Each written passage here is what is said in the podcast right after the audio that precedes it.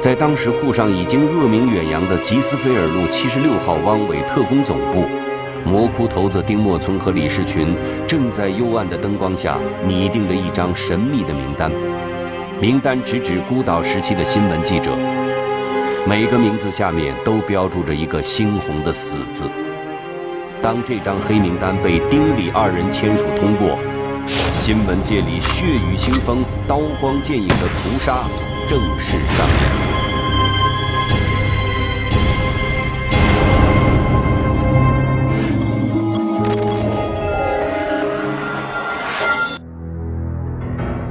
一九三八年十二月二十九号，汪精卫在香港《南华日报》上发表了以善邻友好、共同防共、经济提携三点为内容的叛国电报。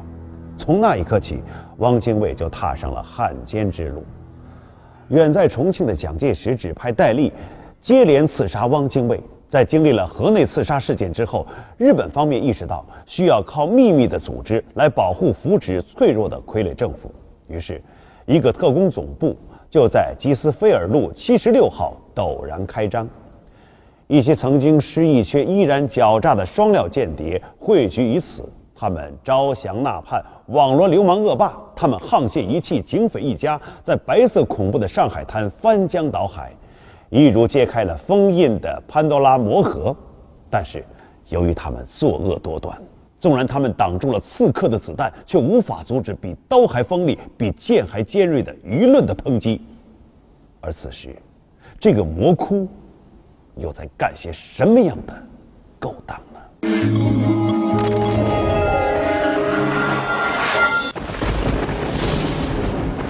一九三九年六月十五日，上海正值黄梅天，淅淅沥沥的小雨让许多市民心烦意乱。而更让人感到莫名压抑的，则是沪上接二连三发生的暗杀事件，几乎每天都有人轰然倒地，惨死在血泊中。人们交头接耳的话题，经常是死者的秘密身份和刺客的后台老板。但奇怪的是，为什么一桩桩神秘的暗杀事件这么快就被曝光了呢？这天清晨。一个名叫朱兴公的人走进了位于爱多亚路十九号的大美晚报馆，他是这里的副刊编辑，也是上海滩知名的记者。然而今天，朱兴公却发现，自己工作的报馆里笼罩着一种异样的恐慌，人们窃窃私语，躲避着他的目光。大美晚报总编辑递给朱兴公一封信。信中逼迫报馆人员立即改变态度，如果继续发现有反汪、拥共、反和平的报道，都将被认为是共党之爪牙，企图颠覆本党及危害国家，绝不再做任何警告和通知，即派员执行死刑。与此同时，《中美日报》《大晚报》等上海其他一些洋报馆都收到了相同的恐吓信。那么，这如同晴天霹雳一般的威胁，又是出自哪般？又是谁在妄自声称要派人来执行死刑呢？八一三淞沪会战后，国军西撤，在上海的部分华文报纸面临停刊，没有停刊的，则在租界内继续秉承国民政府的命令，拥护抗战政策，同时。由蒋介石派驻在租界的地下工作人员，仍然与各报保持着密切的联系。因为日本所谓要接受检查的报纸呢，是指的范围，经经过租界将军同意的检查范围，就是中国人在租界里办的华文报纸要接受日本的监督的检查，也就是说，外国人的报纸可以不接受日本的检查。这里就有一个空，有一个空档在里面了。空档里面，因为这个空档利用自己的中立政策呢，新闻自由政策，外国人的。那么在江当中呢，抗战爱国力量打开了一条渠道，就所谓白报纸，这个就叫《洋基报》。一九三八年一月二十五日，《每日一报》出版。这份由中国共产党领导以英商名义出版的报刊，利用租界的特殊条件，摆脱了日伪的新闻检查，向读者宣传爱国抗日的主张。四天后，以抗日救亡为主旨的英商报纸《文汇报》出版。再接着，《申报》以美商哥伦比亚出版公司名义副刊出版，一再强调主和即汉奸、苟和即灭亡的抗日观点。在这些打着外商名号的报纸上，人们得以获知时局的真实情况，还能读到暗杀事件的始末。也正因此，市民们晓得被杀者往往是军统特工或地下党人，而那些潜伏暗杀或者明火执仗的邪恶势力，则是来自于沪西最大也是最为猖獗的特工组织，人称“七十六号魔窟”的汪伪特工总部。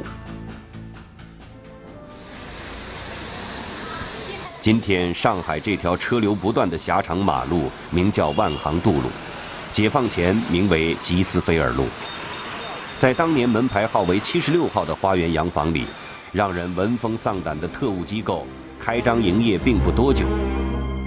进入六月以来，《大美晚报》及诸多报馆收到的剧名为“中国国民党产共救国特工总指挥部”的恐吓信，正是出自这里。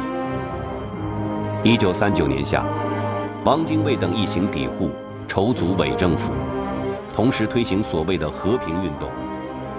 他的卖国投敌的活动，很快就受到上海舆论界的一致谴责。其中以《大美晚报》尤为突出，他不仅把矛头对准汪精卫及丁默村、李士群之流，还连载汉奸史话。把参加汪伪组织的学店老板陈继承、冯一仙、顾继武、汪曼云等人骂得体无完肤。同期，作为汪继舆论阵营的《中华日报》副刊，充当起汪精卫阐发言论的喉舌。汪精卫的机关报《中华日报》在三九年的在上海复刊，上海的新闻界呢，实际上严重的分化，这个分化就是说。有一批的这个海监亲日派办了报纸，啊，他们受到日本帝国主义的占领军的保护。这些报纸呢是现在的日本侵略者的调子，兴起的是一股美国的反对抗战的一个一个舆论。此外，在恐吓和利诱下，一批新闻从业者投入到了汪伪政权。七十六号就此把他们安插在身心各报中。让这些人成立新闻小组，每周都要向七十六号汇报租界内各报的动态。投出恐吓信后的第二天，李士群就在七十六号宴请出人出力的青帮头目纪云清。恐吓报馆是纪云清的主意，派去的人马也大多都是青帮手下的流氓。李士群以为，这次恐吓已经把报社摆平。丁默村却不以为然，他深知那些报人都不是怕死的软骨头，于是李士群让吴四宝拿来一份当天的大美晚报。然而就在第四版上，汪太投函恐吓报馆显得尤为触目惊心。大美晚报非但没有在恐吓面前退缩，反而将信公之于众。六月二十七日，大美晚报更是在头版转载重庆消息，刊登题为。汪精卫在东京签卖国协定一文，把汪精卫和平运动背后的卖国阴谋彻底抖露了出来。大美晚报态度强硬，丁默村、李士群一致认为，这个时候必须要打一警板，用更残酷的手段来对遏制反对和平运动的报馆。一九三九年七月二十二日晚八时许。七十六号特务成群结队地出动袭击报馆，然而这次，七十六号打的却不是位于法租界爱都亚路十九号的大美晚报馆，而是马路对面的中美日报馆。当时中美日报报社的保安人员见势不妙，情急之下把铁门关死。特务拉门不开，又不敢在租界久留，于是临时改变计划，扑向附近的大晚报馆，并极为放肆地打砸抢，捣毁了牌子房，打死打伤牌子工各一名。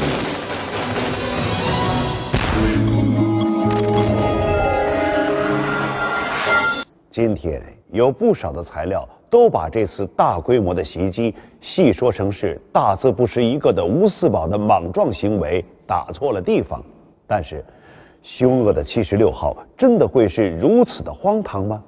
事实上，从当时的报纸来看，打击中美日报显然不是一次失误的行动。同大美晚报一样，中美日报也不断的收到恐吓，并且据丁默村等人上呈汪精卫的报告书说，中美日报更成了余方秘密住户的抗战总机关。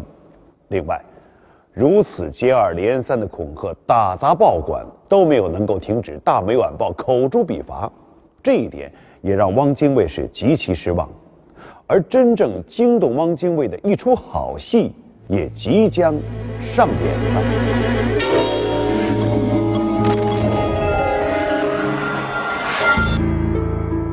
这一天，七十六号里慌乱一团，因为当天的大美晚报刊登了一首对汪精卫极具杀伤力的诗。在李士群和丁默村看来，这些日子对大美晚报的恐吓非但没有产生作用，反而朝着一个他们无法控制的局面走去。当天，李士群和丁默村派出手下的各路特工以及流氓势力，在沪上疯狂抢购几乎所有报刊的大美晚报，但依旧只是螳臂当车，改变不了一个让他们不愿看到的结果。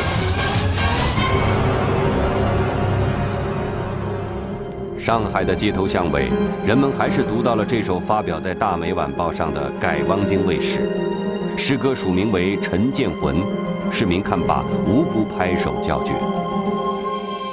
看到这首诗的，当然还有下榻在愚园路一千一百三十六弄里的汪精卫。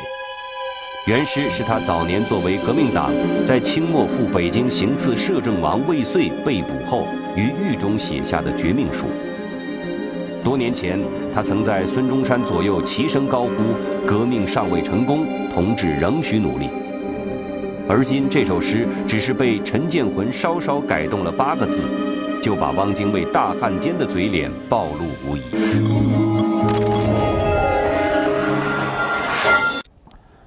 其实，在叛国之前，汪精卫还是执政的国民党的副总裁，还是领导过抗战的行政首长，是国防最高会议的主席，是国民参政会的议长。在这些重要的头衔以前，他还是国民党总理孙中山的左右和遗嘱的执笔人，而且在革命时代，他是深入虎穴、行刺摄政王的被判无期徒刑的革命英雄。曾经有过这样显赫的身份与历史的他，竟然脱离了中枢，由重庆到昆明，到河内，再到上海，再到南京，在东南的一片废墟上，在敌人的占领地区，建立起了一个伪政权。而一个叫陈建魂的诗人写了一首诗，一下子就触及到了汪精卫这些年来政治角色变换背后怯懦自卑的心。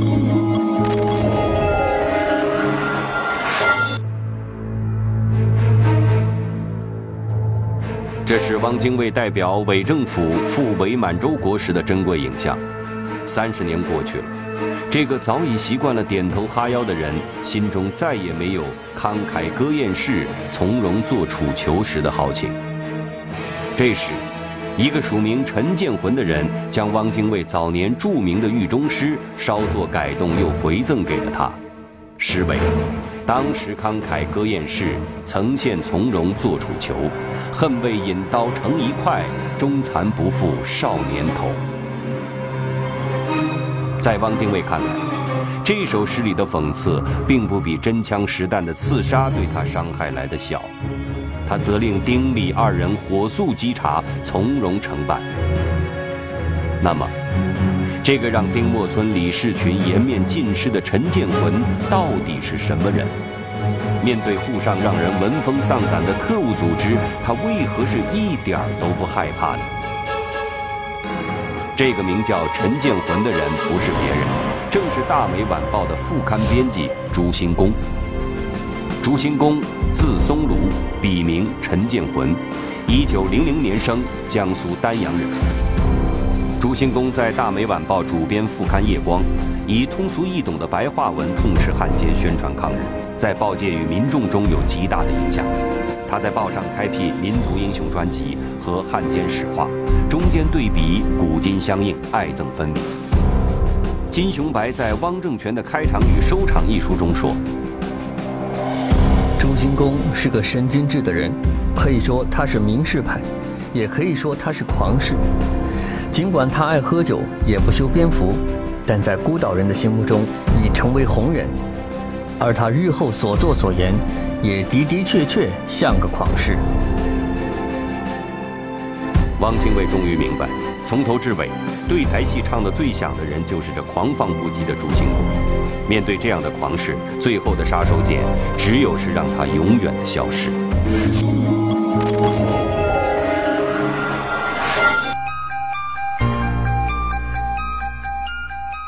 事实已经摆在了面前，在汪精卫政权建立之前，刺杀新闻出版界人士日本人已经开了先河。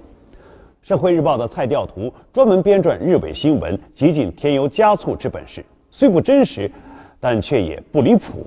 日伪恨之入骨，于是派特务把他骗到虹口，凶残杀害以后，还把他的首级挂在了租界电线杆上。同时，《京报》的于大雄也被暗杀在新亚酒店卧室的浴缸里，一时间。闹的是满城血雨腥风，沸沸扬扬，举世骚然。那么，这一次《大美晚报》的朱兴公，又会遭遇七十六号魔窟什么样的摧残呢？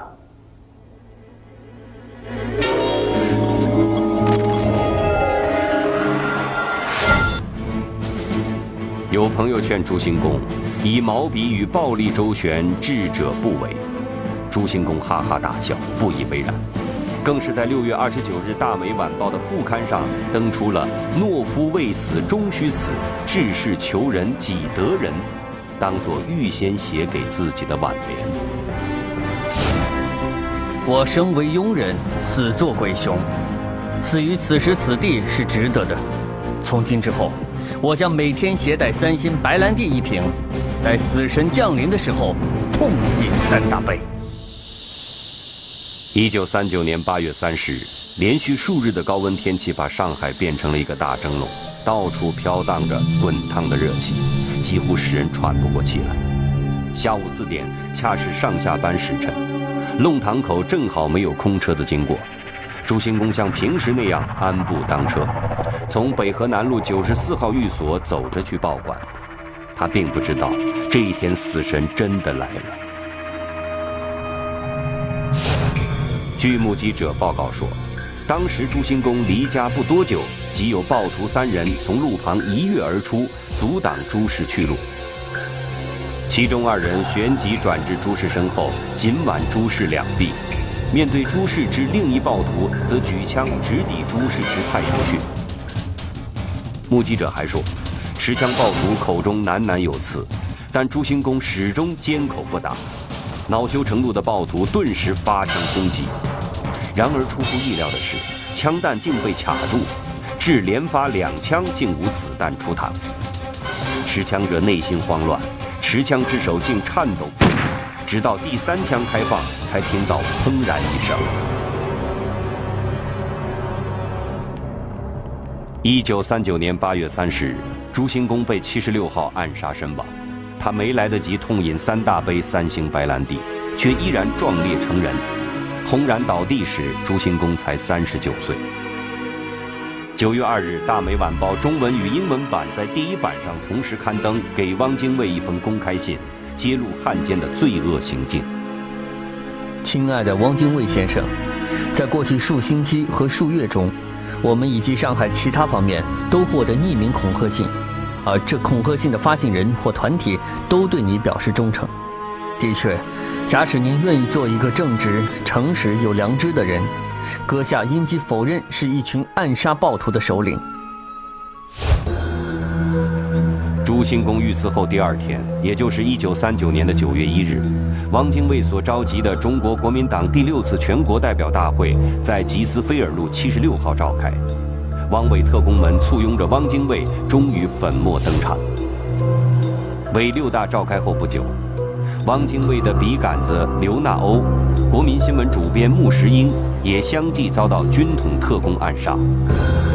为了以血还血，以牙还牙，汪精卫表示要坚决歼灭国民党在上海的特务人员。一九四零年七月二日的《中华日报》上，一张八十三人的通缉令赫然登报，而让人吃惊的是，这张八十三人的黑名单里，新闻界人士竟占到了三十二人。因为我是报坛旧人，对同业也就特别关心。不幸，新闻界的朋友们却死得特别多。我往往看到报载之后怅然若失，看到手无寸铁的同业们先后死去，不免有兔死狐悲之感。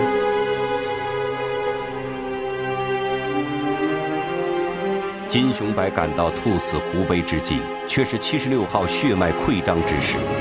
一九三九年底，汪精卫和日本帝国主义签订的《卖国密约》《日之新关系调整纲要》公布后，汪精卫彻底撕下了所谓的和平运动的遮羞布，变本加厉地利用特务机关，采取暗杀、绑架等手段，妄图扼杀舆论，镇压抗日群众。而远在重庆的国民政府也当即下令悬赏法币十万元。责令特工和各地居民缉拿汪精卫归案伏法。对于重庆特工的暗杀，汪精卫早有准备。由于蒋汪矛盾的加深，七十六号与蒋介石的军统、中统特务组织之间厮杀日益猛烈，至此一连串疯狂报复铺天盖地地席卷上海滩。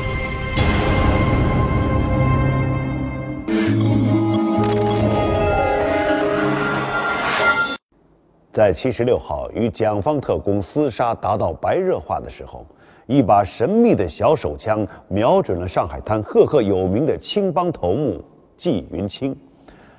这个纪云清仗着自己是七十六号魔窟三巨头的师傅，作恶多端，有恃无恐。一九三九年秋末，纪云清被刺客暗杀，七十六号特工总部受到重创。有人说。这是吴四宝所为，因为他早有谋杀师傅的前科。也有人说他是丁李两人矛盾恶化的牺牲，还有人说他的死与军统头号杀手有关。然而谁料，扑朔迷离的恩怨情仇，最终在一个女流氓头子这里揭开了谜底。预知波谲云诡的大间谍时代里，七十六号内部将上演怎样重重杀机？纪云清又到底死在谁人手上？一个盖世杀手究竟如何落马？一九三九年六月底的一天，一艘从日本驶来的货轮靠上了上海的码头，有几个人行色匆匆地从船上下来，立即钻进早已等候在一旁的汽车，疾驰而去。他们没有注意到，码头上还有一双眼睛，悄悄地注视着这一切。